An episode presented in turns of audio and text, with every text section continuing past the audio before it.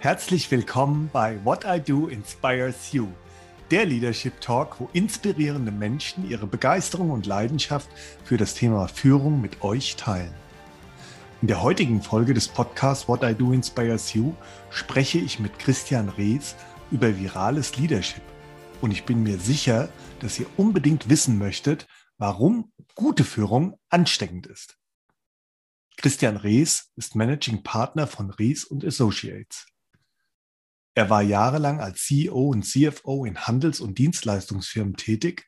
Als Coach legt Christian die Schwerpunkte seiner Arbeit auf das Leadership und in die Entwicklung von Teams.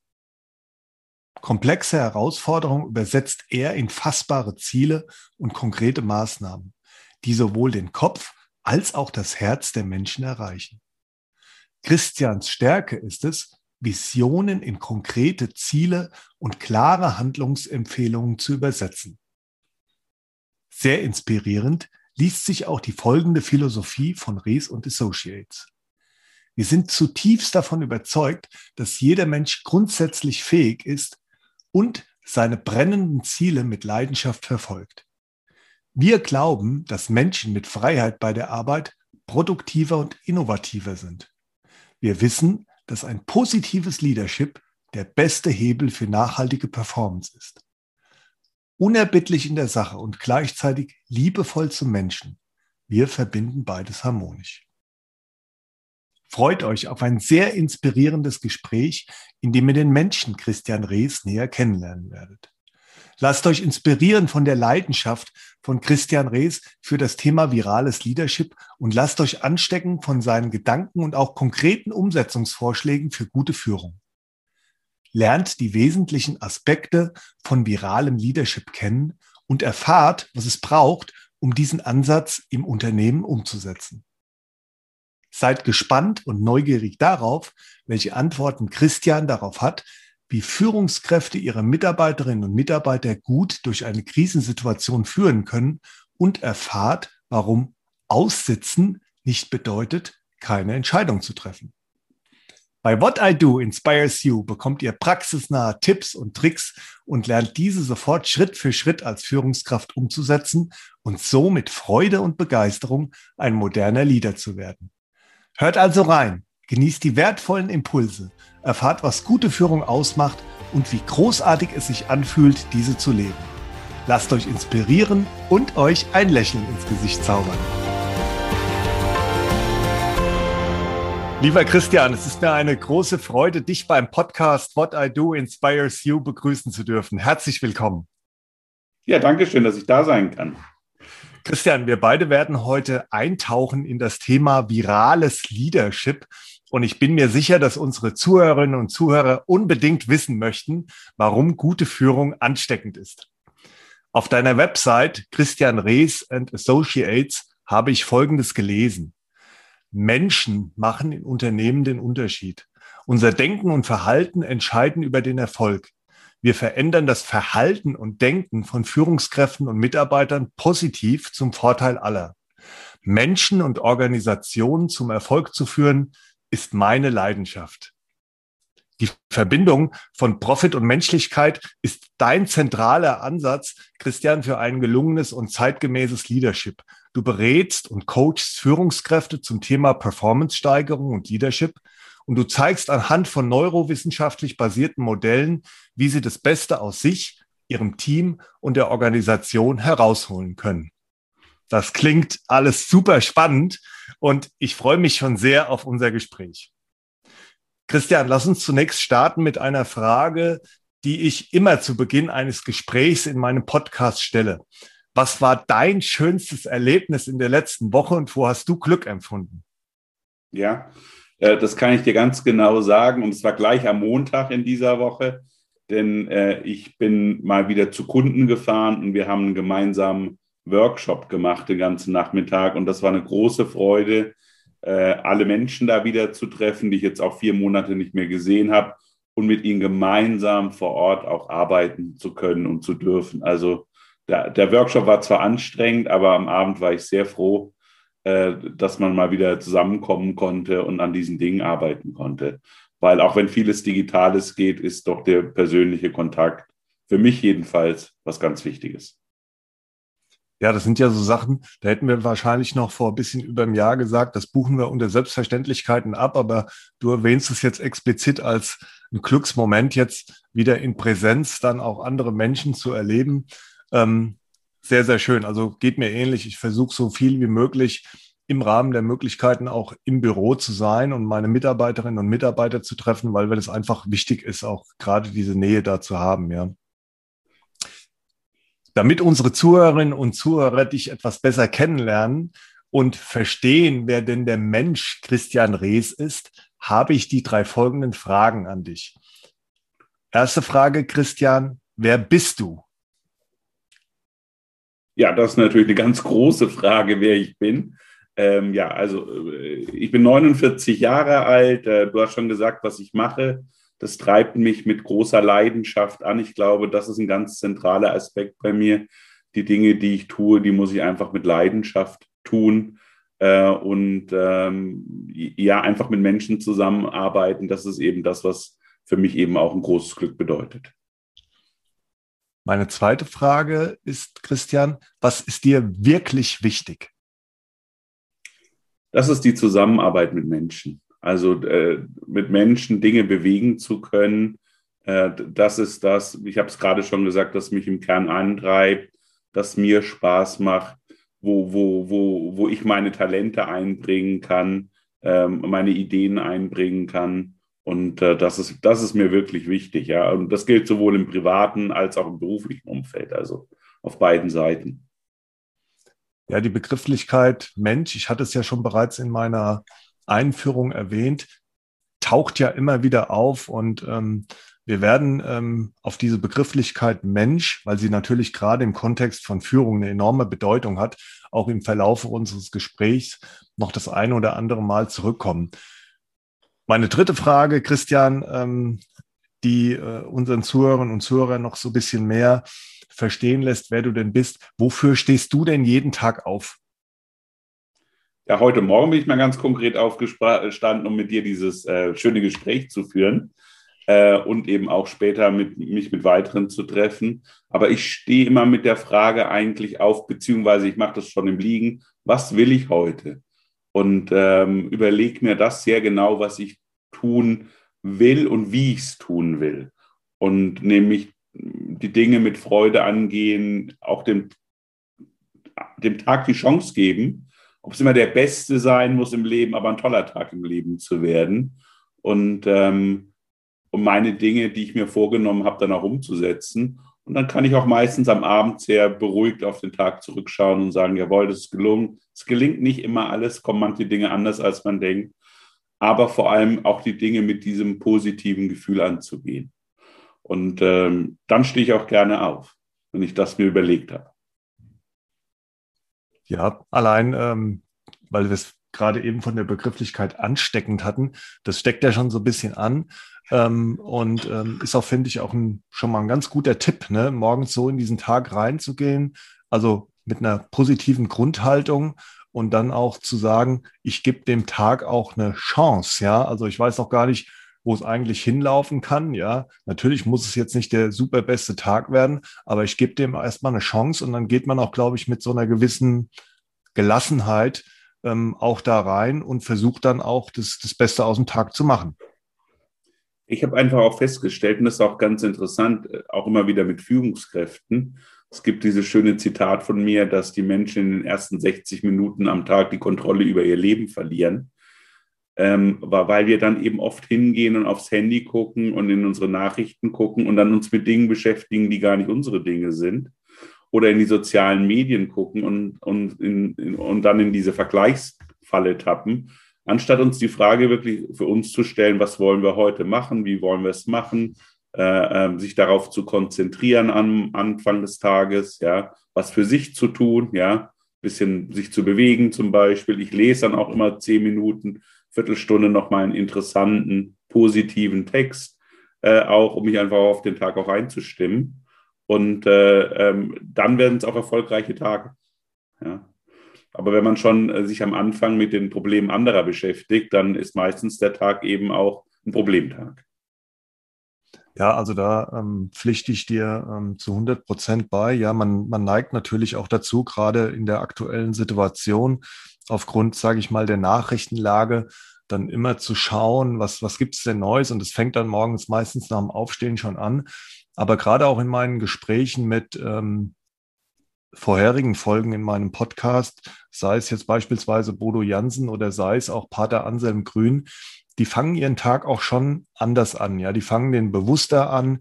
Die fangen ihn beispielsweise, Bodo Jansen macht morgens eine, eine Meditation. Äh, Pater Anselm hat seine Frühgottesdienste und so weiter.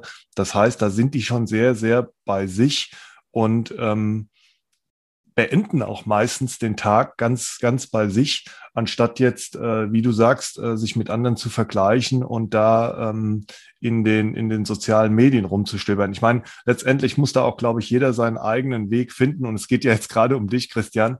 Und ähm, vielen Dank, ähm, dass du das äh, mir und auch unseren Zuhörern und Zuhörern so ein bisschen erklärt hast, wofür du dann auch jeden Tag aufstehst und wofür du auch heute aufgestanden bist. Lass uns jetzt mal einsteigen in das Thema virales Leadership. Ähm, du bist ja schon lange in dem Thema Leadership und Führung unterwegs, Christian. Und wie hat sich dann aus deiner Perspektive Führung gewandelt und braucht es aus deiner Sicht eine neue, modernere Führung? Ja, also ich ich komme ja tatsächlich aus dem operativen Geschäft. Ich komme ja mal ganz ursprünglich sogar aus dem Controlling. Ja, das ist dann immer auch lustig, wenn Leute dann hören, dass ich als Coach unterwegs bin. Was, du warst mal Controller. Aber es ist eigentlich gar nicht ähm, ähm, so verwunderlich, weil man sich ja damit beschäftigt, was Dinge bewegt und wie man die Dinge bewegen kann und entwickeln kann. Und da ist natürlich die analytische Seite äh, notwendig und wichtig und die prozessuale, das kennst du ja natürlich auch aus deinem Beruf. Aber eben die menschliche Seite ist der zweite Faktor. Ich habe viel Restrukturierung früher gemacht und da ist eben die, die Frage, Konzepte schreiben und entwickeln ist das eine, aber die Menschen mitnehmen ist das andere.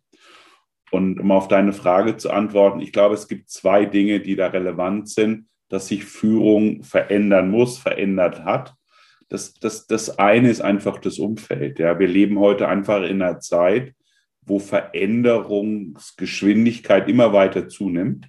Äh, wir haben permanente Veränderungen. Ähm, kein Tag ist wie der andere. Das nächste Jahr ist kaum vorhersehbar. Wir sind stark miteinander vernetzt. Äh, man sieht auch die Abhängigkeiten jetzt in der Corona-Krise, die gar nicht so bewusst vielleicht uns allen waren, wie hoch die Vernetzungen zum Beispiel dann auch sind. Das macht diese Welt sehr volatil. Darauf muss Führung auf der einen Seite reagieren.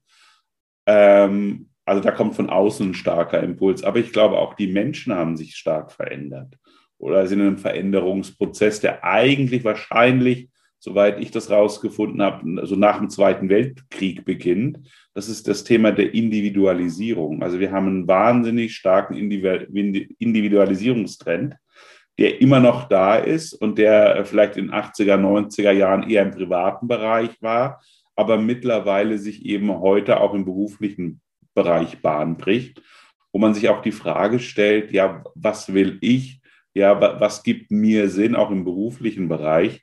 Ich denke immer so, wenn ich mit ähm, der Generation meiner Eltern spreche, die waren zufrieden, ein Rädchen in einem großen Uhrwerk zu sein und einfach die Dinge zu tun, die sie da getan haben, ohne zu wissen vielleicht, wo das in Summe äh, äh, hinläuft und was das Gesamtziel der Unternehmung ist oder des Unternehmens ist. Und ich glaube, durch diese starke Individualisierung haben wir hier einfach auch die Notwendigkeit, auf diese, auf diese Fragen des Menschen viel, viel stärker auch einzugehen und das im Rahmen von Führung zu berücksichtigen.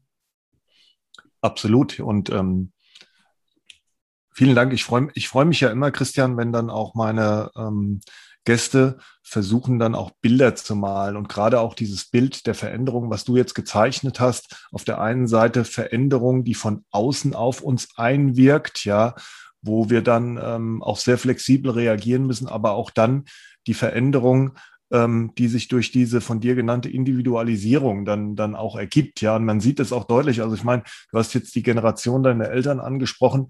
Das ist natürlich auch jetzt ganz stark wahrnehmbar, auch in der Führung, wie sich das über Generationen jetzt, jetzt verändert, ja, und wie jetzt natürlich die, ähm, und da spreche ich jetzt nicht nur über die Generation Y, sondern auch jetzt über ähm, schon nachfolgende Generationen, sich das immer mehr verstärkt. Und aus meiner Sicht ist es auch gut so, dass diese Sinnfrage dann auch, ähm, die Sinnfrage dann auch, auch gestellt wird, ja.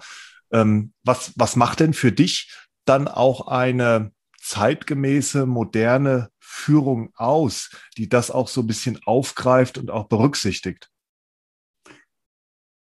Genau, also das ist das, es hat viel auch mit Kommunikation, mit Einbindung zu tun der, der Menschen in diese ganzen Prozesse. Äh, äh, und das muss Führung, glaube ich, heute gewährleisten. Und sie muss auch eins gewährleisten, denn ein Bedürfnis haben wir eigentlich schon alle nach Stabilität. Und das ist wirklich, glaube ich, die große Herausforderung, mit dieser sehr stark volatilen Welt umzugehen. Auf der einen Seite und permanent veränderungsbereit zu sein und aus der, wie man so schön sagt, auch alle aus der Komfortzone rauszuholen. Aber auf der anderen Seite eben Menschen auch den Halt zu geben, eine Stabilität zu geben, weil das brauchen wir, sonst gehen wir auch runter. Und äh, da, da ist eben der Sinn oder Kernwert, wie ich das nenne, ist eben so ein, zentraler Aspekt zu sagen, es muss was geben, vor was die Organisation an Werten steht, weil diese Werte haben, müssen Bestand haben. Und diese Werte sind unveränderlich oder dieser Wert, das ist mal die Frage, wie man es genau definiert, äh, äh, äh, der treibt die Organisation auch an. Ja, daraus ergeben sich die Ziele die, die, die dann sozusagen das, der konkrete Ausdruck dessen sind und die man dann auch konkret verfolgen kann. Äh, aber, aber ein Ziel an für sich ist ja nichts Anziehendes äh, oder Aufregendes, ja, sondern es muss ja eben mit, mit einem Wert verbunden sein. Und ich glaube, das ist ein Stück weit ähm, die Aufgabe auch heute von Führung, das rauszufinden, äh, auch im Dialog das rauszufinden und dann eben Menschen einzuladen, in diese Ziele und in die Verantwortung auch, die, damit verbunden ist. Weil das ist ein weiterer Schritt, wenn man äh, viel Freiheit haben will, äh, und das wollen die Menschen, das ist eben auch ein Teil dieser Individualisierung, kommt damit ja einher eben auch die Verantwortung. Aber unsere gesellschaftlichen Strukturen heute sind eben wenig äh, darauf ausgerichtet, wirklich, dass Verantwortung übernommen werden kann. Und leider muss das zum Teil in den Unternehmen danach geholt werden. Das ist natürlich jetzt äh, auch ein Feld, was du ähm, jetzt, jetzt aufgemacht hast. Ich glaube, allein darüber könnten wir beide noch stundenlang sprechen. Ähm, und damit meine ich jetzt das Thema Verantwortung. Ja, also für mich ist es auch so, dass der Preis für Freiheit ist immer Verantwortung. Ja, und man sieht es ja jetzt ähm, ganz, ganz stark auch. Ähm, während der Corona-Krise, dass auf der einen Seite ähm, die Menschen möchten schon auch Freiheit haben, sind teilweise nicht ganz bereit, sagen wir mal, dann auch äh, den Preis dafür zu bezahlen. Und das bedeutet natürlich auch Verantwortung. Und genau das Gleiche erlebst du natürlich auch äh, dann in Unternehmen, auch bei der, bei der Mitarbeiterinnen und Mitarbeiterführung. Ähm, du hast ganz am Anfang, Christian, gesagt, ähm, dass es Stabilität braucht, ja. Ist es für dich ein Widerspruch, dieses auf der einen Seite, dieses stark volatile, was du angesprochen hast, vieles ist in Bewegung, vieles verändert sich, ähm, viele reden ja auch von der sogenannten VUCA-Welt, ähm, versus diesen Wunsch nach, nach Stabilität? Oder sagst du, nee, nee, es geht beides und es muss sogar beides sein. Also ähm, der, der, man braucht eine gewisse Stabilität sozusagen, um diese Bewegung dann auch irgendwie ausgleichen zu können. Ja, also erstmal glaube ich, ist eben Veränderung immer was Natürliches. Äh, und die Veränderungsgeschwindigkeit hat zugenommen, aber nicht die Veränderung. Und wahrscheinlich, das ist meine Annahme, hat jede Generation das Gefühl gehabt, die Veränderungsgeschwindigkeit nimmt zu. Also ich glaube, als Mensch haben wir immer diesen, dieses Bestreben, auf der einen Seite die Stabilität zu haben und auf der anderen Seite die Veränderung. Die Frage ist eben genau, wie man damit umgeht. Ja, und dann ist es eben ein Stück weit kein, kein Widerspruch, ja, äh, sondern man kann ja eben Stabilität kann auch sein, dass man akzeptiert, dass sich alles verändert äh, als alter Humanist, ne, Panterei, alles fließt, ja, alles ist im Fluss. Äh, wenn man das eben sieht, ist es auch was Stabiles. mit dem man dann eben auch arbeiten kann. Und die Frage ist, ähm, man braucht, glaube ich, schon Bereiche, wo man diese Stabilität hat. Weil mit dieser Stabilität verbinden wir immer dieses Streben nach Sicherheit. Und das ist uns einfach ähm, evolutionär, es ist sehr stark konditioniert, genetisch. Und wir sehen das ja auch in vielen Bereichen äh, äh, neurowissenschaftlich, dass es auch wichtig ist, äh, äh, diese Stabilität auch ähm, zu haben und zu bekommen. Und da muss man Bereiche schaffen, eben zum Beispiel eben auf der Werteseite zu sagen, ja, das ist so. Aber darauf kann man ja dann, da hat man die Stabilität dann. Auf der anderen Seite verändern sich eben auch die Ziele. Und die Frage immer, ja, was will ich denn jetzt, gegeben, dass es jetzt so ist, wie es ist, dass jetzt passieren soll. Ja. So, so, kann man das, also kein Widerspruch, sondern es ist eben, ähm, es gibt Bereiche, wo man die Stabilität braucht. Nur auf der anderen Seite hat man einfach die Veränderung ist Stabilität dann auch sowas wie ein, eine Art Fundament, ja, die es einem auch ermöglicht, ähm, sowohl als Führungskraft als auch als Geführter, sagen wir mal, diese Herausforderungen dann auch erfolgreich meistern zu können. Also du hast ja dann auch jetzt Werte angesprochen. Das ist ja ähm, eine Begrifflichkeit, die mir auch immer, ich habe äh, eben schon äh, Bodo Jansen und Pater Anselm auch genannt, die mir immer auch in diesen Gesprächen dann auch untergekommen ist. Also da war immer auch die Rede davon, naja, äh, nur wer sich selbst führen kann, kann auch andere führen. Und zur Selbstführung gehört auch, dass man sich mit sich selbst auseinandersetzt, auch mal hinterfragt, für welche Werte stehe ich dann, weil von diesen Werten dann auch wieder eine gewisse Haltung ausgeht, die dann wieder in einem bestimmten Verhalten dann auch resultieren. Und gerade auch dieses Verhalten, ähm, das ist dir ja auch, glaube ich, immer ein, ein Ansatzpunkt oder ist dir mhm. besonders äh, wichtig, da auch dann anzusetzen. Ja, generell ist es so, dass es drei Kernwerte gibt, die jedes Team, jede Gesellschaft ausmachen. Und wir hatten schon zwei davon, nämlich Freiheit und Verantwortung. Und der dritte Punkt ist einfach ethisches Verhalten oder werteorientiertes Verhalten. Und äh, das brauchen wir einfach. Und äh, es ist absolut richtig, ich sehe das auch so.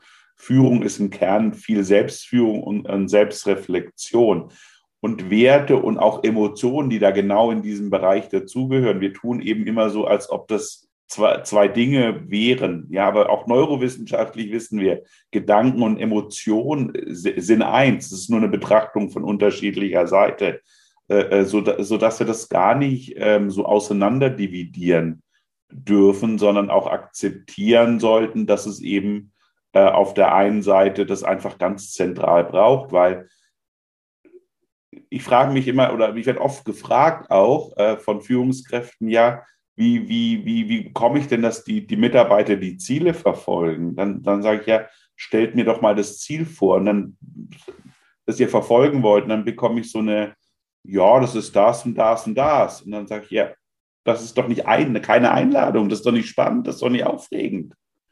Ja, man muss selber davon angezündet sein, begeistert sein, leidenschaftlich sein, damit man andere einladen kann, weil ein Ziel per se ist ja weder gut noch schlecht, noch aufregend, noch langweilig, ja. Absolut. Ich meine, idealerweise ist man sogar ja selbst an der Zieldefinition ähm, mit, mit beteiligt, ja, ja. und ähm, versteht dann auch, ähm, warum ein bestimmtes äh, Ziel dann auch ähm, vereinbart ist und ähm, wenn, wenn sich die Sinnfrage dann auch nicht mehr stellt oder sie im positiven Sinne dann beantwortet wird, dann ist natürlich auch das, ähm, das Commitment und die Identifikation mit so einem Ziel natürlich umso höher.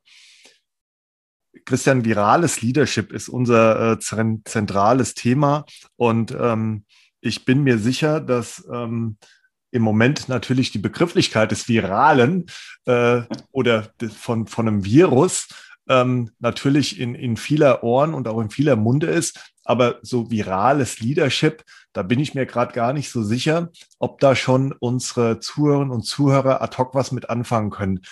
Kannst du das in deinen eigenen Worten ähm, mal so schön und kurz erklären, dass wir wissen, um was es sich da handelt?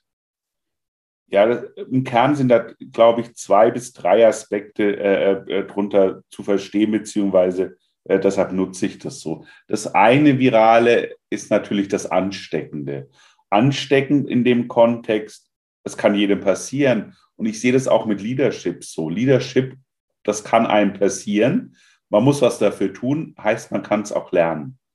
Weil das ist das, was ich auch in den Unternehmen immer wieder feststelle, auch wenn Mitarbeiter über Führungskräfte schimpfen, ja, ähm, aber viele haben es schlicht und einfach nicht gelernt und das hat ihnen auch keiner gezeigt.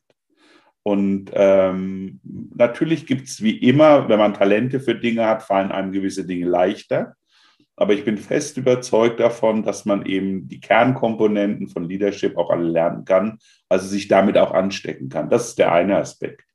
Ein zweiter Aspekt beim viralen Leadership ist, in Unternehmen wird sehr viel kommuniziert und erzählt, was man tun will.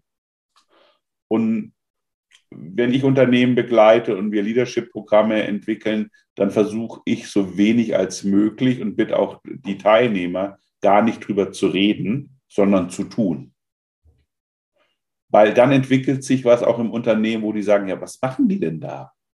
Was passiert denn da? Das ist ja interessant. Da will ich vielleicht mit ein Teil davon sein. Ja? Weil wir oft die Erfahrung haben, und kann gleich nochmal ein sehr prominentes Beispiel äh, dafür aus der aktuellen Tagespolitik bringen. Gerne. Wir meinen es gut, aber wir erzählen viele Dinge, die wir tun wollen. Und warum auch immer, können wir sie da nicht einhalten. Und das ist immer eine massive Abbuchung vom Vertrauenskonto. Und das Beispiel ist Jens Spahn aktuell. Ja? Äh, der, der es bestimmt gut gemeint hat mit seinen Ankündigungen, ja, aber aus welchen Gründen auch immer, ob sie positiv, negativ oder selbstverschuldet, das spielt da gar keine Rolle, all diese Dinge nicht halten kann. Das ist ein massiver Vertrauensverlust. Ich sage lieber erst die Dinge dann tun und äh, in dem Sinne auch viral tun und dann drüber zu reden. Ja? Und in vielen Unternehmen muss immer erst drüber, da muss der, die Strategie und der Plan erklärt werden. Ja, aber hinterher kommt man gar nicht dahin. Also muss die Leute einbinden. Das ist nicht misszuverstehen, man muss die Leute schon mitnehmen. Ja, aber manche Dinge muss man einfach in die Umsetzung bringen, entscheiden und auch tun und spricht dann drüber im größeren Kreis. Und das sind diese beiden äh, Aspekte für mich immer, äh, unter dem ich virales Leadership sehe. Ja, und gerade also, ähm, ja, beide Aspekte. Auf der einen Seite dieses Anstecken, auf der anderen Seite, ähm, so habe ich es verstanden, äh, tun, tun statt reden und vor allen Dingen ähm, dann auch dieses Walk the Talk, also das auch wirklich umzusetzen, ähm, über das man redet und ähm, über das man dann auch ähm, gesprochen hat. Ähm, da, da kommt natürlich auch ganz stark so dieses Thema rein, ähm, dass ich als Führungskraft dann auch ein Role Model sein sollte. Ne? Also da kommt ja schon auch diese Vorbildfunktion dann, dann auch so ein bisschen rein, aber natürlich auch das Thema Ver Verbindlichkeit. Also ich habe jetzt mal so ein, zwei Sachen, einfach bei uns hier in die, ins Gespräch und in die Diskussion mit reingeworfen. Welche, welche Eigenschaften oder Fähigkeiten, Christian, sollte man denn mitbringen, ähm, um, um sowas dann auch umzusetzen, dieses virale Leadership als Führungskraft? Also eine Fähigkeit, die hast du schon vorhin an, äh, angesprochen, die braucht unbedingt ist Selbstreflexion. Man muss, glaube ich, sich permanent hinterfragen und ein zweiter zentraler Aspekt sein, man muss willens sein, für sich permanent Klarheit zu schaffen. Und das ist ein anstrengender Prozess.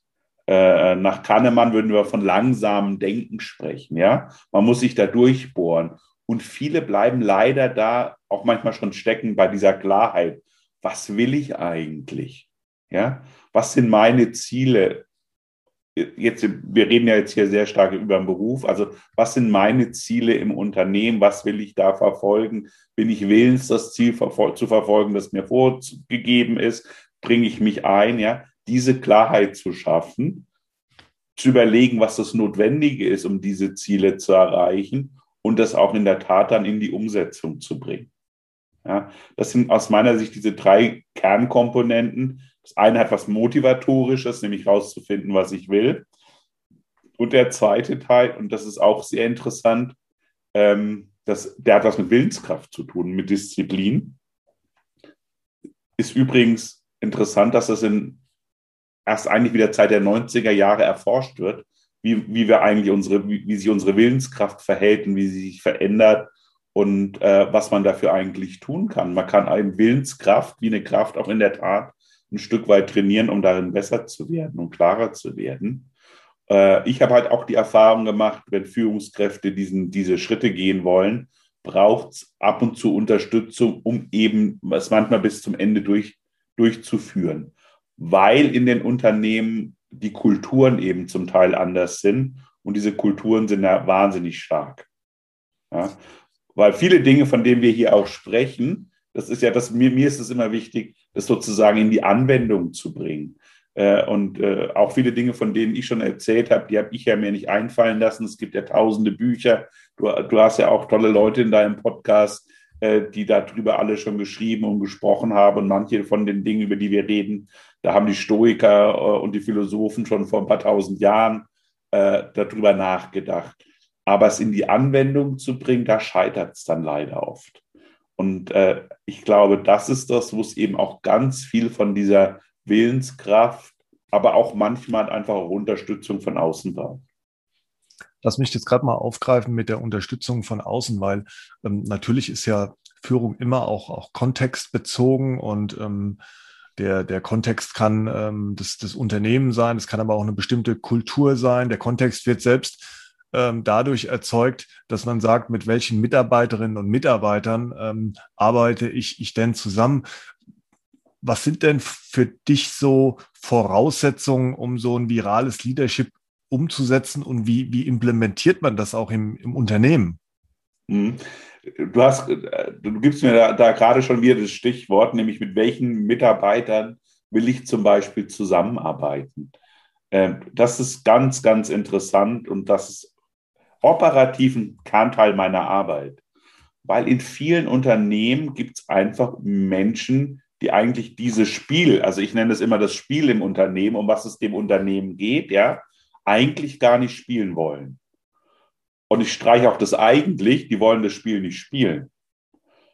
Jetzt versuchen komischerweise, das ist so was ein Stück weit, wenn man es, ich versuche das gleich in einem Beispiel aufzulösen, irrational ist, die Leute doch von diesem Spiel zu begeistern, als einfach das zu klären und dann im Zweifel sich eben auch zu trennen. Ja?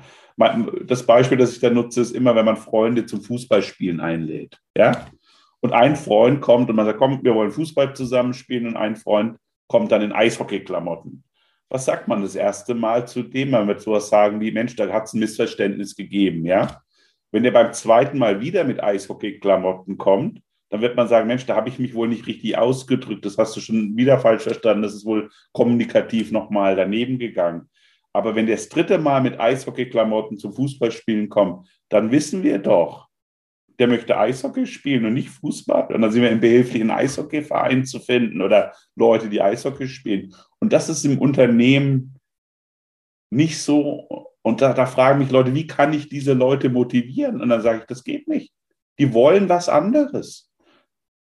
Man kann also, denen nur behilfen. Darf ich dich kurz unterbrechen, Christian? Ja. Meinst du mit ähm, ähm, in dem Fall Leute motivieren, eher die Mitarbeiterinnen und Mitarbeiter oder du meinst die Führungskräfte, oder? Nein, nein, also das kommt darauf an, von wo man das aussieht. Ja. Aber im Kern meine ich das immer für die Mitarbeiter, weil wenn das Spiel vom Unternehmen das Spiel ist und man möchte das machen, die Leute aber das Spiel nicht spielen wollen, dann muss man denen behilflich sein was zu finden, wo es ist. Das gibt es manchmal im Unternehmen auf anderen Aufgaben. Ja, das habe ich auch schon selber unterlebt, dass man Leute sagt, die, die, überhaupt nicht das tun, was sie tun wollen. Und man findet eine, Vergle eine andere Aufgabe im Unternehmen, die sie tun wollen, aber manchmal eben auch nicht. Und dann muss man, und dann ist es die Aufgabe von Führung, eben auch dieses klar festzustellen und sich von den Leuten zu trennen.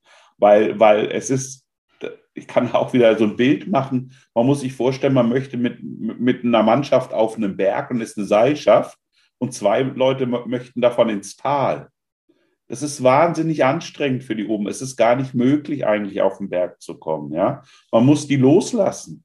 Ja? Und die ins Tal lassen, wenn sie ins Tal wollen, weil es anstrengend genug ist, mit allen anderen dieses Ziel des Berges im Fokus zu halten und den dann auch zu besteigen und es erfolgreich zu tun. Und das ist eben oft aus meiner Sicht so ein Missverständnis in der Führung. Führung muss genau das finden und man muss sich die Leute suchen, die Lust haben, das zu tun, was man eben auch dann tun will.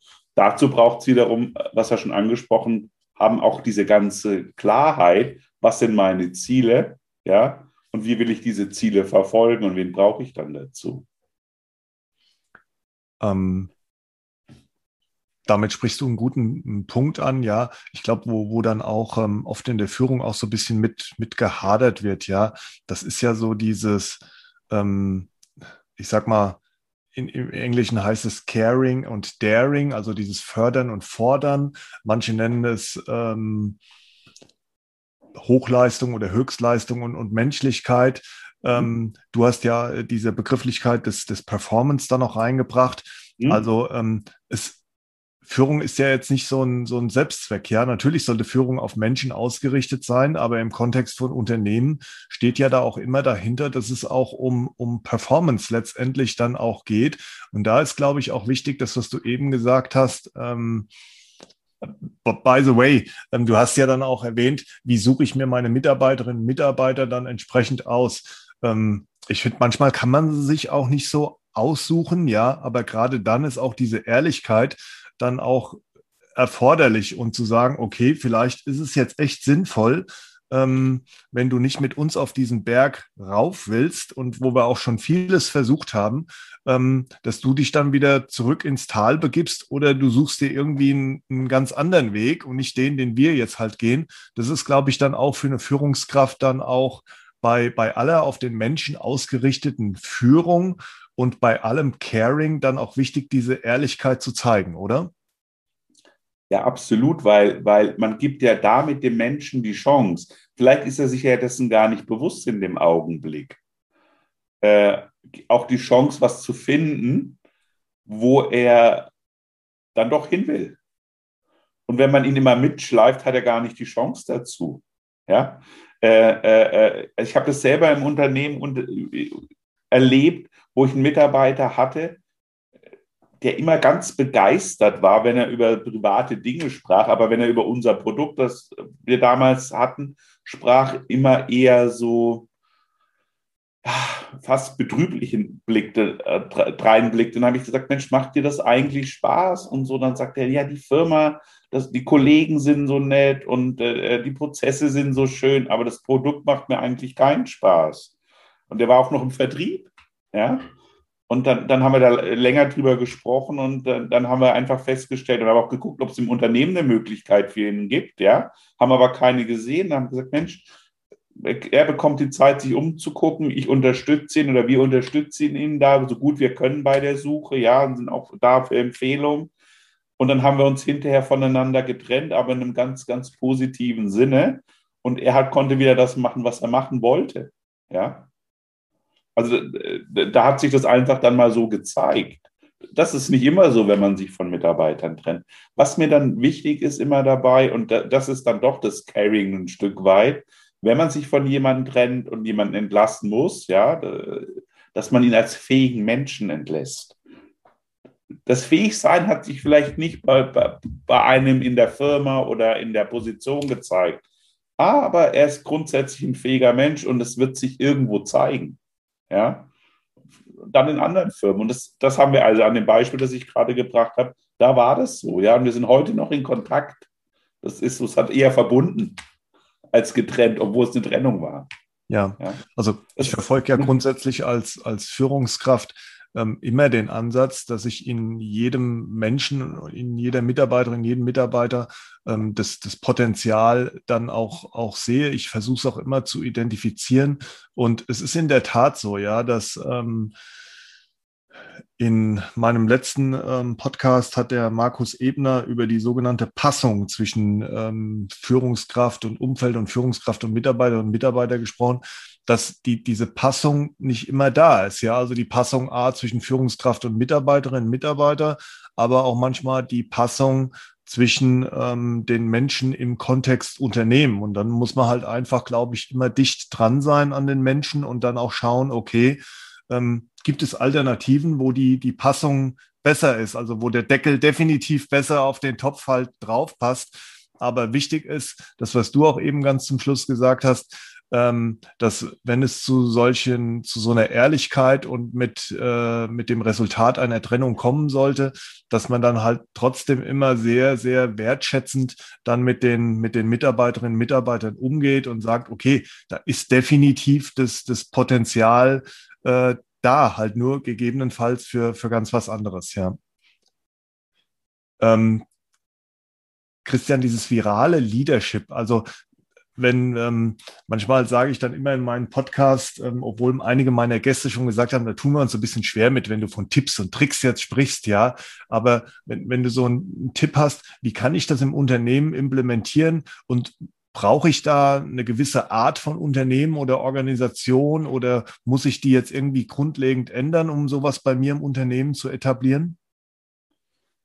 Hm, also es ist immer, es ist halt so, dass Werte und Kultur eben stark, die gibt es ja immer, aber wenn man sie verändern will, das ist jetzt so meine Erfahrung, ich will da auch nicht ultimativ sein, wenn es gelingen will, von oben nach unten verändert werden muss. Ähm, deshalb zum Beispiel ist mein konkreter Ansatz, ich begleite meistens eben Geschäftsleitung oder Geschäftsführung, die so eine Veränderung herbeiführen wollen. Es gibt schon mal die Ausnahme, dass jemand sagt, ich mache das nur in meinem Team und meinem Bereich.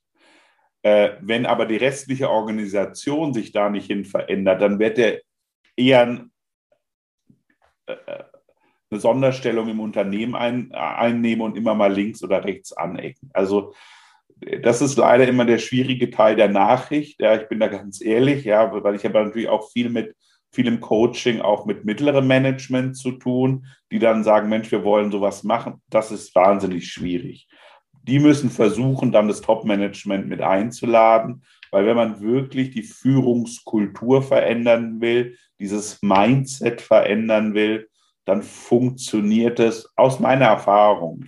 Wie gesagt, ich will da nicht kategorisch sein, eigentlich nur, nur, nur wenn es die oberste Führung auch will. Deckt sich übrigens auch mit meiner Erfahrung und ähm, ich hatte ja Gelegenheit, ähm, in einer Podcast-Folge mit dem Dr. Oliver Haas über den Corporate Happiness Ansatz zu sprechen. Und der hat genau mhm. das Gleiche gesagt. Ja, du musst im Prinzip da ganz oben anfangen. Und nur wenn das von ganz oben äh, vorgelebt wird, dann schaffst du es auch über die Zeit hinweg, äh, die anderen dann auch, auch mitzunehmen und dann wirklich so eine Veränderung im, im Mindset hervorzurufen. Ja, und es ist so eben auch, auch wie bei Bodo Jansen. Ja, es, es, es können gar nicht so viele dann sein. Also meine Erfahrung ist, mehr als zwei oder drei Geschäftsführer, wenn es mehr werden, dann ist oft nicht der wirkliche Wille bei allen dann da und dann scheitert es. Also man braucht ein, ein kleines Führungsteam, deshalb bin ich auch hauptsächlich im Mittelstand unterwegs, äh, weil, weil mit zehn Vorständen ist es kaum vorstellbar. Weil der, der Bodo Jansen, ähm, um, um das vielleicht noch kurz einzuwerfen, weil es an der Stelle passt, Christian, ähm, auch der hat ja gesagt, ja, dass er auf seinem Upstalsboom-Weg ähm, auf dieser Reise versucht hat, so viele wie möglich mitzunehmen. Es ist ihm aber auch ja. nicht gelungen. Also er hat, er sagt, es ist äh, heute noch so, ähm, die sind weiterhin bei uns auch im Unternehmen, die Mitarbeiterinnen und Mitarbeiter, selbst auch, auch Führungskräfte, die den Weg so nicht konsequent gehen aber andere, sagen wir mal, die, die wirklich auch Teil des, des Top-Managements waren, die den Weg so nicht mitgehen wollten, die sind vielleicht dann auch heute nicht mehr da, ja. Das ist, das ist meine Erfahrung. Also wenn wir, wenn wir darüber reden, mit dem, die dabei sein wollen und zum Beispiel sowas machen wollen, ist über all die Jahre, die ich das mit Unternehmen gemacht habe, meine Erfahrung im Unternehmen gibt es immer so 20, 15 bis 30 Prozent, im Schnitt 20 Prozent, die das nicht wollen und die dann aber auch oft von sich aus das Unternehmen verlassen. Weil wenn man zum Beispiel ein Teil ja dessen ist immer das Prinzip Verantwortung, die wollen das nicht übernehmen und die halten das dann schlicht und einfach auch selber gar nicht aus, wenn man es konsequent lebt. Und gehen dann einfach auch von alleine, was ja in Ordnung und legitim ist, ja. Aber das kann, das kann ich an der Stelle äh, absolut ähm, mit all den Firmen, in die ich reinschauen konnte, mit denen ich das machen durfte, auch immer wieder bestätigen. Ja, das, man versucht es ganz lange. Ja, das ist, das finde ich auch gut. Ja, man muss es mal probieren, die Leute einladen und sie auch ein zweites Mal einladen in den Weg. Aber es kommt doch dann irgendwann der Punkt. Wir hatten es an, an, an dem äh, Fußballbeispiel, wo man dann sagen muss, ja, die Einladung, der will nicht auf diese Party kommen. Es könnte noch so toll sein, aber er will einfach nicht mitkommen und dann muss man denen eben eine andere Party suchen. Gibt es denn da, ähm, also habe ich zumindest jetzt gerade rausgehört, Christian, einen Zusammenhang zwischen viralem Leadership und Loyalität?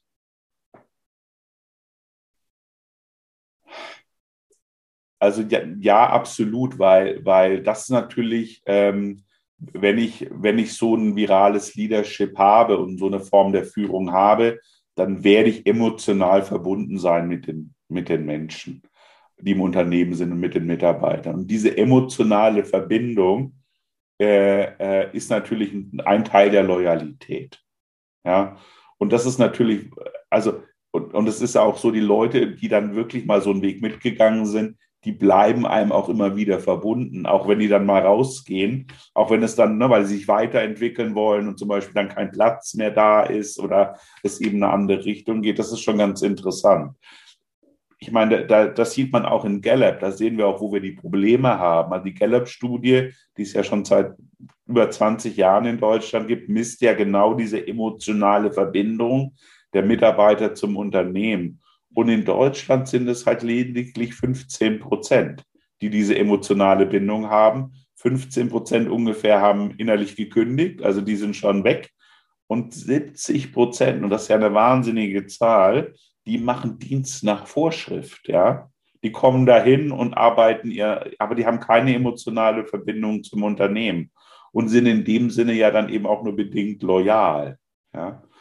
Äh, und ich glaube, da, da, da ist natürlich genau dieser Hebel der Veränderung. Da kommen wir, kommen wir bestimmt auch nochmal gleich dazu, weil da Führung so entscheidend ist und auch eben wieder Werteorientierung. Wie kommt es nämlich zu dieser Entkoppelung, äh, dieser emotionalen Entkoppelung? Weil Werte verletzt werden und im Unternehmen und Führungskräfte nicht agieren. Ja? Weil du jetzt gerade gesagt hast, da kommen wir gleich noch hin. Lass uns doch jetzt ja. sofort, ähm, weil wir da Gerne. sind, ähm, dann, dann auch, auch da bleiben. Ähm, dein Anliegen ist es jetzt, äh, so habe ich es gerade verstanden, Christian, da auch so ein bisschen mehr nochmal auf diese Kernwerte auch einzugehen. Ähm, ja, ja, genau. Also das ist, wenn man Werte im Unternehmen hat, sage ich immer, die sind trennscharf. Ja, können ist nicht trennscharf. Wenn jemand was nicht kann, ja, dann bringen wir es ihm bei, wenn er will. Aber wenn sich jemand gegen die Kernwerte verhält, zum Beispiel Ehrlichkeit, ja, dann muss man als Führungskraft reagieren, weil alle anderen wissen das.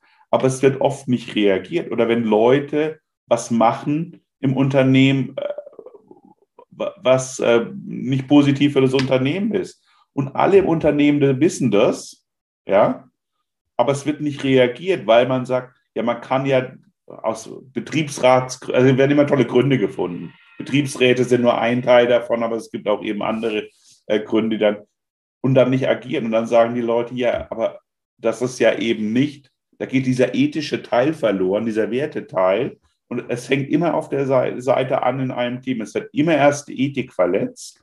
Ja, dann geht die Freiheit, äh, dann wird die Verantwortung nicht übernommen und dann wird die, geht die Freiheit verloren. Es ist immer dieser Prozess, faszinierend, das zu beobachten. Und das passiert eben genau an dieser Stelle. Und da muss Führung agieren, muss sagen, das muss ja nicht immer die Entlassung sein, aber man muss einschreiten und sagen, hey, das geht so nicht, ja. Und dann, äh, alle müssen wissen, da ist auch ein Gespräch geführt worden dann zu diesem Thema. Hast du aus deiner Erfahrung heraus ähm, da jetzt ein, ein, Tipp, wie ich denn sozusagen diese, als, auch als Unternehmen jetzt, ähm, für, für mich selbst ist es natürlich auch wichtig als, als Führungskraft und für jeden meiner Meinung nach, aber als Unternehmen dann auch, ähm, wie, wie kann ich so diesen Kernwerten so ein bisschen auf die Spur kommen und wie, wie finde ich die, ja? Weil so habe ich dich gerade verstanden, ähm, das ist ja schon ein wichtiger Teil auch dieses, dieses Fundaments, um auch diese Trendschärfe auch zu gewährleisten. Ja, es gibt was relativ Einfaches, das habe hab ich schon ganz in ganz vielen Unternehmen auch so gemacht. Man setzt sich mal zusammen mit der Frage, wie wollen wir eigentlich zusammenarbeiten?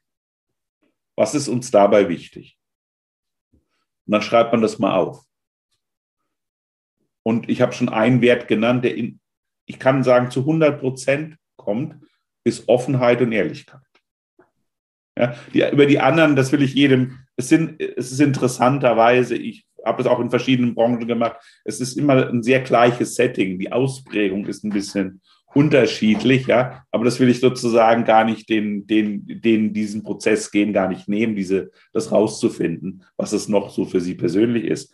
Äh, aber eins ist eben dieses zum Beispiel dieses offen und ehrlich zu sein. Und dann geht es darum, das genau zu spezifizieren, auch was damit gemeint ist. Ja? Absolut, absolut richtig, ja, weil, weil das ist auch, sag mal, diese Werte dann auch und diese Worte für die Werte mit Inhalten zu füllen, ja. das ist extrem wichtig, damit alle dann auch ein gleiches Verständnis haben. Ja, ich gebe dir absolut recht und ich hatte diese, habe diese Übung auch schon ganz, ganz oft gemacht, immer in verschiedenen Gruppen, Kontexten und auch Unternehmen. Und es gibt da schon eine große Überdeckung, ähm, was da an Wertworten genannt wird. Genau. Ja, zwei hast du ja genannt mit Offenheit und Ehrlichkeit. Ähm, aber dann ist wirklich die, die, der nächste Teil der Übung, auch diese Inhalte äh, gemeinsam zu definieren, weil nur dann nur dann kriegst du auch so eine gewisse Substanz auch in diese Werte dann auch rein, was dann wiederum die Voraussetzung dafür ist, dass diese Werte dann auch von allen getragen werden und dass jeder sie auch einhält, nicht? Genau, man muss auch regelmäßig drüber sprechen, weil sich es manchmal verändert, neue Leute kommen dazu und das Konkrete. Und ich habe selber eine Erfahrung gemacht in einem Rahmen eines Führungskräfteentwicklungsprogramms, äh, äh, wo, wo ich ein 360-Grad-Feedback bekam und bei, der, bei dem Punkt Wertschätzung bei weitem nicht die Punktzahl bekam von meinen Mitarbeitern, die ich dachte, dass sie mir zustehen würde oder ich sie bekommen müsste, weil ich annahm, sehr wertschätzend zu sein. Ich glaube auch, dass ich es bin, immer noch. Und dann stellte sich ja beim Gespräch raus, ähm, es ging um, um das Thema Termin oder Pünktlichkeit, äh, das hier mit Wertschätzung verbunden war ich kam immer zu spät zu den Terminen, weil ich äh, war damals kaufmännischer Leiter und äh, war, sehr aus meiner Sicht fremdbestimmt. Und ich nahm an, und ich wusste, dass meine Mitarbeiter das wissen, warum ich zu spät komme. Aber äh, die sagten dann, ja, das alles, das wissen wir auch. Aber wir wollen einfach eine kurze Begründung und trotz alledem, auch wenn es nicht dein, deine, dein Verschulden ist, trotzdem eine Entschuldigung. Das empfinden wir als wertschätzen. Und wie durch Zauberhand wurde meine Wertschätzung dann sozusagen ganz hoch, weil ich dann nach, bei jedem Meeting, wo ich zu spät kam, wusste, ah ja, ja ich muss sagen, mir war das gar nicht wichtig, aber denen war das sehr wichtig. Ja, und da ist es natürlich super wichtig, ähm, dass man sich auf diese sogenannten Kernwerte dann auch verständigt. Ja, also ich glaube, ja. ähm, das Thema, Thema Werte und Wertekultur im Unternehmen zeichnet sich ja nicht dadurch aus, dass du jetzt äh, was die Quantität anbelangst, da in die Höhe äh, schießt und hast eine große Anzahl von Werten, sondern ich glaube, alles entscheidend ist, dass du dich committed auf, ähm, und das kann auch eine sehr kleine Anzahl sein von Werten und da auch jeder für den jeweiligen Wert auch das gleiche äh, Verständnis hat, ja, weil nur dann kannst du sozusagen um äh, jetzt die Terminologie der, der Wertschätzung nochmal zu bemühen, dann kannst mhm. du auch diese Werte schätzen, ja. ja. Ähm, und ähm, das ist da extrem wichtig. Ähm, ich sage, da, darf ich da gerade noch mal kurz gerne. einhaken? Ich sage auch immer, man muss das auch nicht alles groß aufschreiben und an die Wand hängen, weil das Schlimmste ist, wenn die Sachen an der Wand hängen und nicht gelebt werden. Wichtiger ist, du hast völlig recht, einen kleinen Satz zu haben und den so gut es als geht eben auch ähm, zu leben und umzusetzen. Und natürlich auch sich selber verzeihen, aber auch anderen verzeihen zu können, wenn sie Fehler machen, weil wir sind einfach Menschen und manchmal fallen wir da auch raus. Jetzt haben wir ja gelernt, wie wichtig es auch ist, ähm, dann möglichst viele mitzunehmen, sowohl jetzt ähm, um äh, beispielsweise jetzt mal Werte auch zu definieren ähm, für das Unternehmen und auch äh, beim Thema viralem Leadership. Jetzt ist natürlich auch in Zeiten wie diesen die Distanz auch gerade so eine Hürde. Und wie schaffe ich es denn, Christian, da äh, möglichst viele auch in, ins Boot reinzuholen? Hm. Also das Thema Führen auf Distanz und sozusagen permanentes Homeoffice, das ist in der Tat eine große Herausforderung. Äh, und man muss einfach akzeptieren, wenn man das weiter will, dass man noch mehr in die Kommunikation gehen muss. Also wir wissen, dass eben das Zweidimensionale äh, viele, viele Aspekte untergehen lässt und auch viel, viel anstrengender ist. Also ein kleiner erster Tipp ist zum Beispiel, man kann nicht Meetings drei Stunden machen. Das kann man physisch gerade so vielleicht, der ist auch schon anstrengend. Man muss viel mehr Pausen machen. Das ist so ein kleiner Tipp zum Beispiel äh, äh für, für das Thema Homeoffice und Führen auf Distanz. Und man muss noch mehr kommunizieren, weil diese berühmten, man trifft sich mal beim Kaffee, das einfach wegfällt. Ja, das, das hat man eben nicht. Und diese zwischenmenschlichen Kontakte, man muss ja, auch wenn sich das ein bisschen komisch anfühlt, wenn man äh, äh, diese Nähe beibehalten will, muss man die künstlich erzeugen. Also indem man entweder in jedem Meeting am Anfang den Teil dazu nutzt oder im Gespräch oder eben, wie es manche auch in Unternehmen machen, also extra Termine für einsetzt, wo man sagt, man setzt sich einfach mal eine Viertelstunde zusammen und trinkt virtuell eine Tasse Kaffee zusammen. Ja, und da sind ja, glaube ich, jetzt auch viele ähm, gerade im vergangenen Jahr, Gott sei Dank, auch sehr kreativ geworden und haben dann auch wirklich äh, gute Ideen entwickelt, a, wie das Führen auf Distanz möglich ist, wie man sich auch äh, virtuell dann auch als, als Team verbindet. Und ähm, ich sag mal so, menschliche Nähe ist nicht unbedingt eine Frage von räumlicher Nähe. Nichtsdestotrotz, du hast es erwähnt, gerade dieser informelle Austausch, auch mal ähm, zu sehen, okay, welche ähm, Reaktion ruft denn das hervor, was ich gerade sage? Also da ist ja auch diese räumliche Nähe und sich gegenüberzustehen doch doch sehr wichtig. Die ging uns natürlich super ab im, im, letzten, äh, im letzten Jahr. Und ähm, das ist natürlich in der Tat eine Herausforderung.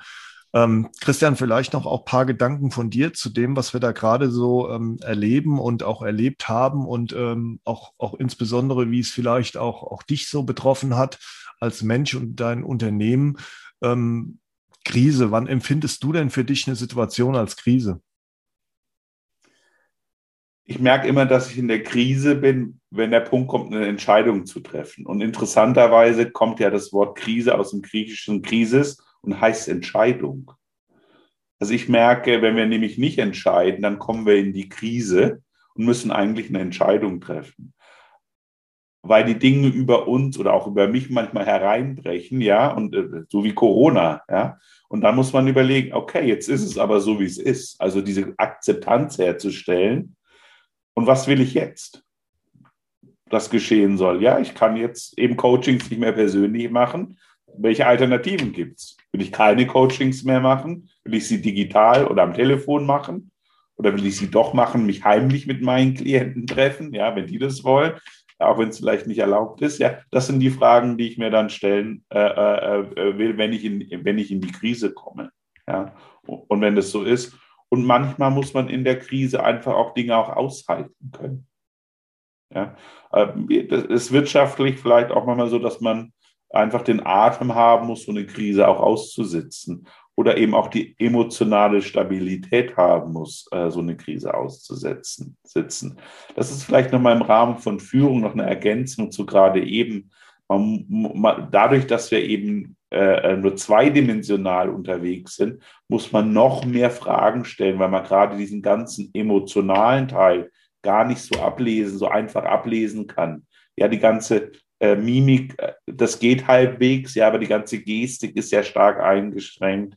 Äh, dann äh, nehmen wir doch eben über unsere anderen äh, Sinne doch wahnsinnig viel nach. Und das muss man durch gute Fragen ersetzen. Ja, zu sagen, ja, wie geht's dir denn? Ja, ich, ich stelle zum Beispiel zunehmend fest, dass die Leute, je länger der Lockdown und das Homeoffice andauert, das Problem mit, den Entgrenz, mit der Entgrenzung zwischen Beruf und Arbeitsleben haben ich kenne das, weil ich bin seit zehn Jahren selbstständig und auch öfters im Homeoffice. Mir ist das bewusst und ich weiß, wie viel Disziplin es braucht. Und man muss dann mit den Leuten darüber sprechen, zu sagen, wie geht es euch? Wie macht ihr das? Wie könntet ihr es so machen? Ja, weil es ist vom Küchentisch aufstehen und dann wieder sich an den Küchentisch hinsetzen, ist von sozusagen, was früher der, der Weg nach Hause war, wo man eine Viertelstunde Zeit hatte, äh, Abstand zum Beruflichen zu gewinnen. Das geht heute nicht. Was macht ihr dafür? Wie wollt ihr das machen? Wie könnt ihr das hinbekommen? Oder ist es überhaupt ein Problem für euch? Es gibt welche Mitarbeiter, für die ist das mehr oder weniger eben ein Problem. Aber da einfach im Gespräch dann eben auch drauf einzugehen äh, und äh, gemeinsam sozusagen auch die Krise. Ich glaube, das ist eben äh, ein Stück weit, und das ist so ein bisschen auch schade in der jetzigen Situation, weil ich glaube, Solidarität ist auch eben auch ein nützliches Medium, sich zu verbünden und zu sagen, wir stehen das zusammen durch. Solidarität hast du ja jetzt angesprochen. Das ist beispielsweise was, was ich jetzt auch in der Führung von meinen Teams erlebt habe, dass die Krise uns schon auch noch stärker zusammengeschweißt hat. Ja, also wir sind enger zusammengerückt. Wir mussten hier und da improvisieren und wir haben dann auch versucht, sagen wir mal, über alternative Wege dann auch diese Nähe zu erzeugen, ähm, die uns ähm, durch die fehlende räumliche Nähe dann auch ähm, nicht mehr gegeben war. Also, und da erklären sich auch ganz, ganz viele, ganz, ganz viele solidarisch. Ähm, du, du, hast vorhin zwei, zwei Sachen angesprochen. Ähm, da möchte ich ganz gerne nochmal ähm, drauf eingehen, weil ähm, es bestimmt auch für unsere Zuhörerinnen und Zuhörer wichtig ist, ähm, mal zu verstehen, wie denn Führungskräfte aktuell so auch aus deiner Sicht gefordert sind und ähm, was sie selbst auch tun können, um ihre Mitarbeiterinnen und Mitarbeiter gut durch die Krise zu führen. Also du hast ja einmal die Entscheidung angesprochen, ja, ähm, aus meiner Sicht ein ganz, ein ganz wichtiges Element und auf der anderen Seite auch dieses Aussitzen. Ähm, jetzt habe ich am Anfang, du kannst dich erinnern, auch schon mal ähm, in, einer, in einem anderen Kontext die Frage gestellt, ist es jetzt gerade irgendwie ein Gegensatz? Ja, also ist Entscheidungen treffen und aussetzen, ist es für dich irgendwie was, ähm, was sich, was sich, was sich ausschließt? Weil ähm, ich glaube, dass ähm, gerade Entscheidungen zu treffen dass das extrem wichtig ist. Aber wir haben ja unlängst gelernt, dass vielleicht ähm, eine zu schnell getroffene Entscheidung ähm, dann auch nicht die richtige ist und man sagen muss, ähm, na ja, jetzt denke ich vielleicht noch mal über das eine oder andere nach, lass es auf mich wirken, ähm, aber dann treffe ich letztendlich auch eine Entscheidung, weil keine Entscheidung zu treffen und dann jemand in so einem Vakuum zu lassen und in der damit verbundenen Unsicherheit ist, glaube ich, für äh, viele, und wir reden ja hier insbesondere über den äh, Kontext von Führung, also über Mitarbeiterinnen und Mitarbeiter, dann, dann auch eine schlechte, schlechte Situation. Also was konkret können jetzt sozusagen Führungskräfte dann, dann auch tun, um ihre Mitarbeiterinnen und Mitarbeiter da jetzt gut, gut, gut durchzubringen? Mhm. Also das Thema der, der, der Entscheidung treffen ist ganz wichtig. Und eine Entscheidung nicht zu treffen, ist eben eine Nichtentscheidung treffen und am Status quo festhalten. Und es ist keine Entscheidung. Aber man kann sich ja sagen, man hält am Status quo fest und dann ist es eine Entscheidung. Das muss man sehr fein auseinander äh, äh dividieren, aus meiner Sicht, weil es geht ja immer um die Risikobetrachtung. Ja, nämlich einfach so am Status quo festzuhalten, also aussitzen, ja, äh, oder einfach es so laufen zu lassen, das ist nicht das, was ich meine, sondern zu sagen, ganz bewusst, ich halte am, so wie es jetzt ist, so, so behalten wir es. Äh, das ist eine bewusste Entscheidung und wir sind uns auch über diese Risiken bewusst. Das Weil ist auch gut, dass du, Entschuldigung, äh, dass du es auch nochmal so, so jetzt explizit auch sagst, ja, weil gerade diese Thematik des Aussitzens und ein weiter so ähm, ist ja ähm, gar nicht so positiv besetzt, um es mal so ein bisschen diplomatisch zu formulieren. Und deshalb ist es ganz gut, dass du sagst, na ja, aber ähm, das ist damit auch gar nicht gemeint. Es ist auch damit kein Nichtstun gemeint, sondern ich entscheide mich bewusst unter Abwägen der Risiken äh, dafür, den Status quo dann auch mit allen Konsequenzen dann auch beizubehalten. Als eine Alternative, eine genau. Entscheidung, die man treffen kann, ja. Genau. Bis ich dann mich eben auch anders entscheide. Aber nur, nur so habe ich das Bewusstsein auch um die Risiken am, am Festhalten des Status quo. Weil das wird ganz oft vergessen.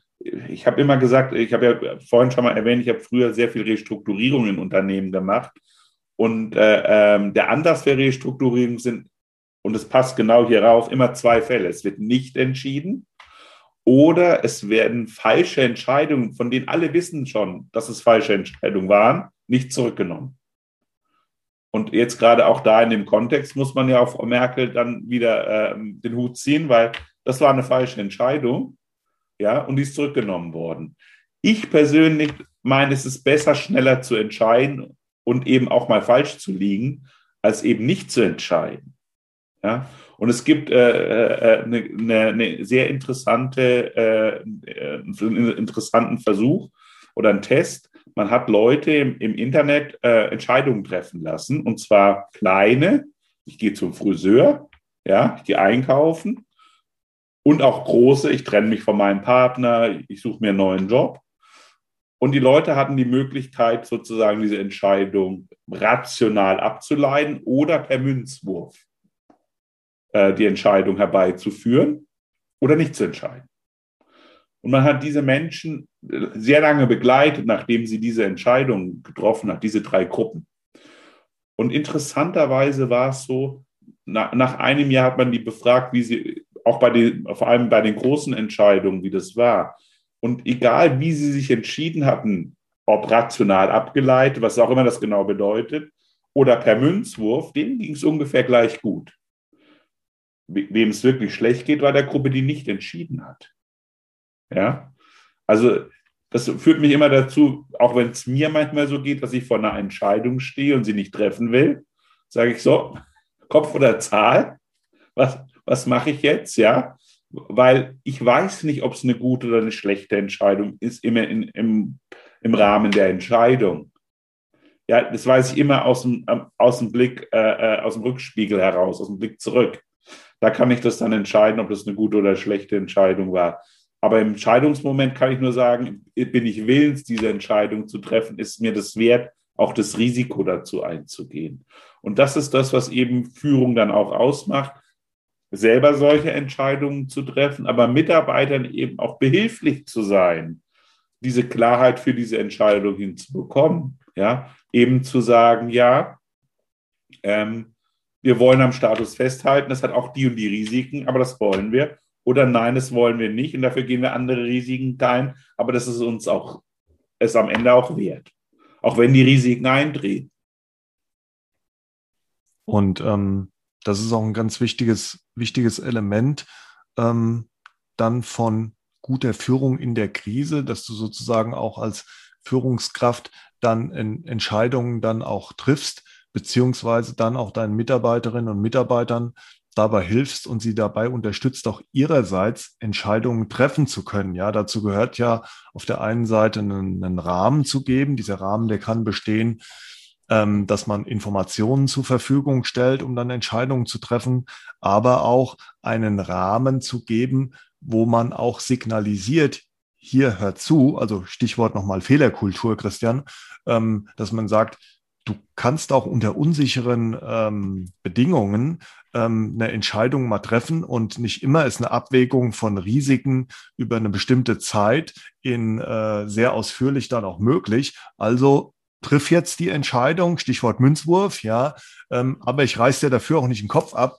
wenn daraus vielleicht was entsteht, was wir aus der Sicht jetzt noch gar nicht ähm, sehen können, möglicherweise. Und das, das ist, glaube ich, auch eine ganz wichtige Aufgabe von der Führungskraft, insbesondere in der aktuellen Situation, wo es ja ganz oft heißt, wir fahren auf Sicht, ja, da ist viel, viel sozusagen Nebel im Spiel und ich ähm, bin mir de, des Ausmaßes einer Entscheidung noch gar nicht so, so bewusst, aber dennoch weiß ich, ich, ich muss sie jetzt einfach mal treffen. Ja, also obwohl da Nebel äh, sich vor meinen Augen befindet, ich muss trotzdem entscheiden, gehe ich nach rechts oder links.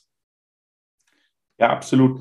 Und das ist das, was ich auch meinte mit der volatilen Welt, die, mit der wir zu tun haben. Wir müssen schneller entscheiden und es ausprobieren. Wir können es nicht mehr so wissen. Das, das fällt uns als deutschem Ingenieurswesen unheimlich schwer, schwer. Und wir sehen das jetzt auch in der Corona-Krise mit all diesen Regeln und Impfregeln. Das ist, wir hätten es gerne ingenieurhaft, würden wir alles gerne durchdenken, ja, und äh, äh dann einen tollen Plan aufstellen und dann funktioniert das alles. Äh, das ist sehr deutsch, finde ich, ja. Äh, das hat hat uns sehr weit gebracht, aber es bringt uns in der heutigen Welt oft an die Grenzen. Ja, dessen, weil wir eben mehr die Dinge ausprobieren, entscheiden müssen, weil wir gar nicht wissen können durch die hohe Vernetzung, welche Abhängigkeiten es gibt. Du hast es völlig richtig gesagt. Man muss schon überlegen, welche Risiken es gibt und auch gut darüber nachdenken. Aber man kann, äh, äh, man kann das alles heute nicht mehr wirklich bis ins letzte Detail durchdenken. Das dauert viel zu lang und man äh, wird dann abgehängt vom Faktischen. Absolut, ja. Also ich glaube, sich der Tragweite einer Entscheidung bewusst zu sein und sich dessen und sich das auch bewusst zu machen, das ist schon ein wichtiges Element. Aber auf der anderen Seite diesen 100% Anspruch zu haben und mit der super deutschen Gründlichkeit an alles ranzugehen, ähm, das äh, führt last but not least, ähm, Stichwort Performance, dann auch zu ähm, Wettbewerbsnachteilen. Und gerade in diesem agilen Umfeld, in dem wir uns ähm, befinden aktuell, ähm, ist es ja auch wirklich angesagt, ähm, dann auch ähm, über sozusagen iterative, agile Prozesse dann Sachen auch mal auszuprobieren, kleine Entscheidungen dann auch zu treffen, zu gucken, was passiert und dann ähm, das nächste wieder genau auf Basis dessen auszurichten und dann auch den nächsten Schritt zu machen. Und so ist es auch, denke ich mal, bei der Führung. Also ich selbst ermuntere mich immer und auch meine eigenen Führungskräfte dazu, Dinge auch auszuprobieren und mal zu entscheiden, weil letztendlich nur ähm, dann siehst du auch, äh, was diese Entscheidung dann auch, auch, auch mit sich bringt. Und das bringt einen dann auch weiter. Ja, also selbst wenn du dann mal auch ein, ich sag mal, negatives Erlebnis hast, dann lernst du ja auch daraus wieder und kannst dann zukünftige Sachen auch wieder daran ausrichten. Ja, absolut. Ich glaube, das ist eben notwendig, schneller entscheiden. Es passieren, ich bin immer mit dem Begriff Fehlerkultur, weil keiner möchte Fehler machen. Die passieren halt. Und dann muss man positiv damit umgehen, zu sagen, jetzt weiß ich schon mal, wie es nicht funktioniert und kann, kann das nächste probieren und das nächste probieren, bis ich eben dann da auch dazu komme, äh, mein Ziel auch wirklich zu erreichen. Aber es braucht damit noch einen stärkeren Zielfokus.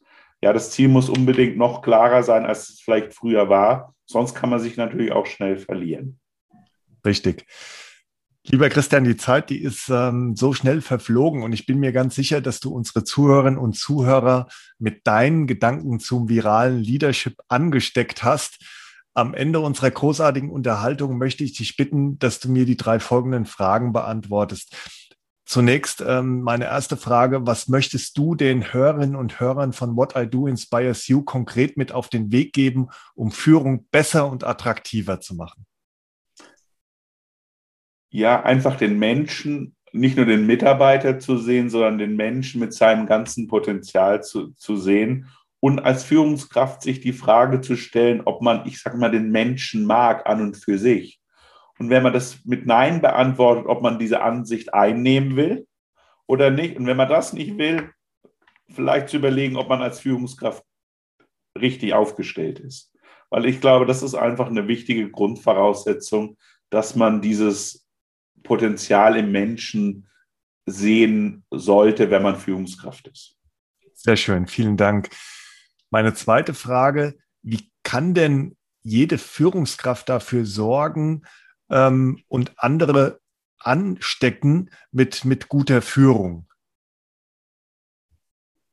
Indem sie von dem begeistert ist, was sie tut und das ist aus meiner Sicht das Einzige, wie man andere auch begeistern kann. Man muss selber begeistert sein. Ja.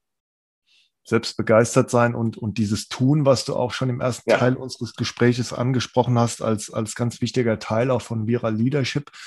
Ähm, und last but not least meine, meine Frage, ähm, und ich hoffe immer, dass ich sie nicht mehr allzu lange auch meinen Gästen dann, dann stellen darf. Aber es ist mir ähm, in der, gerade in der jetzigen Zeit super wichtig.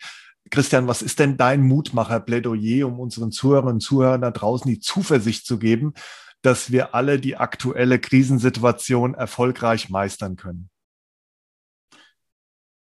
Ich glaube, wir haben da schon viel Licht am Ende des Tunnels. Wir sind trotz aller Krise haben wir einen Impfstoff nach einem Jahr. Also das ist doch äh, ganz toll, was wir da auch als Menschheit, auch in der Zusammenarbeit geschafft haben. Das hätte man ja gar nicht für möglich gehalten. Und auch wenn es jetzt zäh ist, vielleicht noch die nächsten Monate und Corona aus meiner Sicht wahrscheinlich nie weggehen wird, wir damit leben müssen, also das zu akzeptieren, aber doch viele Möglichkeiten haben, das Bestmögliche daraus zu tun.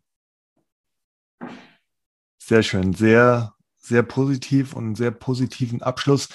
Vielen Dank, lieber Christian, für dieses sehr inspirierende und auch positive Gespräch. Ich wünsche dir, dass du mit deinen großartigen Ideen und deiner Leidenschaft für das Thema Leadership noch ganz viele Menschen ansteckst. Und vor allem aber wünsche ich dir Gesundheit und äh, zukünftig viele großartige Begegnungen mit Menschen, die du dabei unterstützen darfst, das Beste aus sich herauszuholen. Vielen Dank. Lieber Joachim, auch dir vielen Dank für das großartige Gespräch. Es hat viel Spaß gemacht. Danke dafür. Sehr gerne.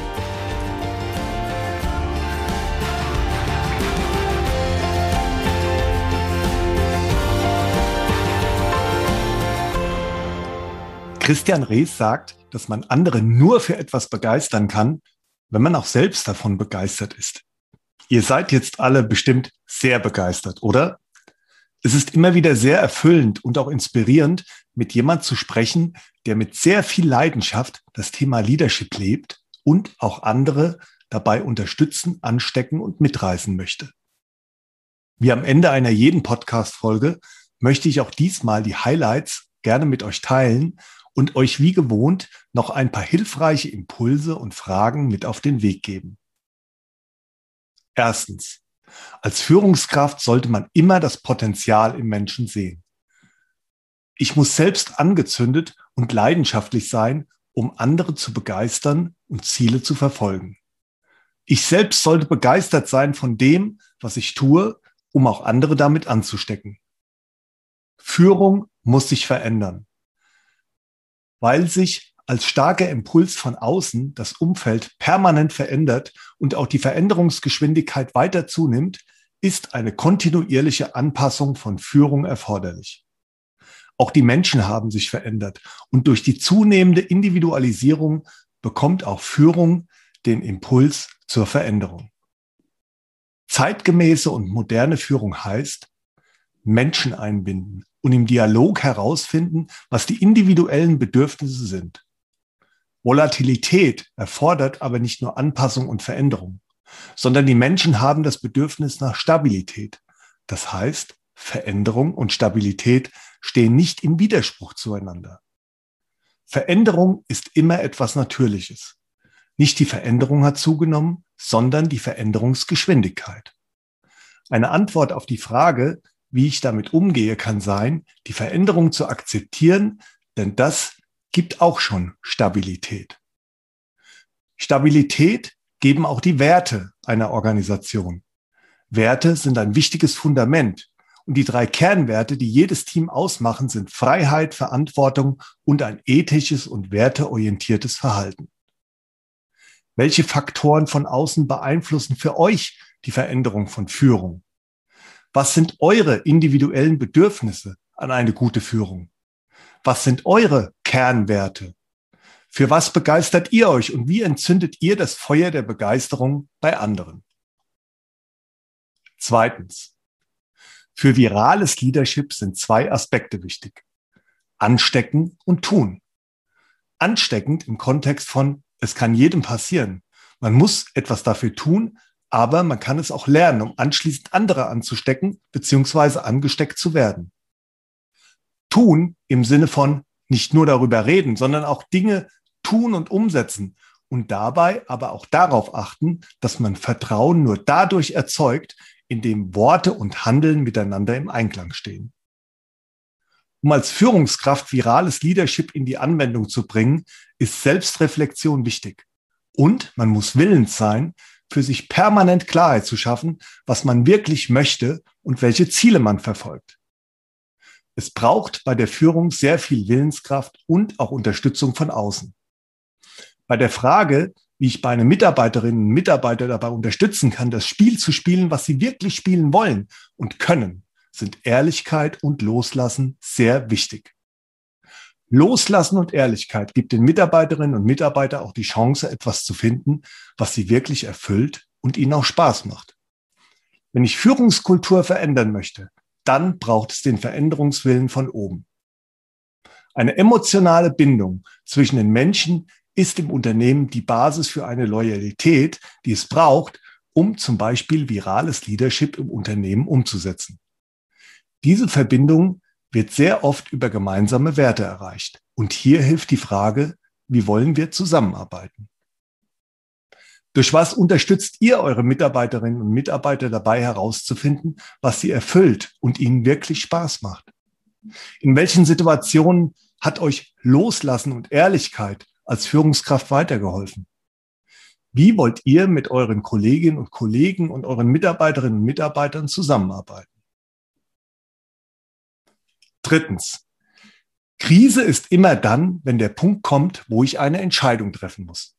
Etwas zu entscheiden bedeutet entweder bewusst am Status quo festzuhalten oder eine Veränderung herbeizuführen unter Abwägung möglicher Risiken.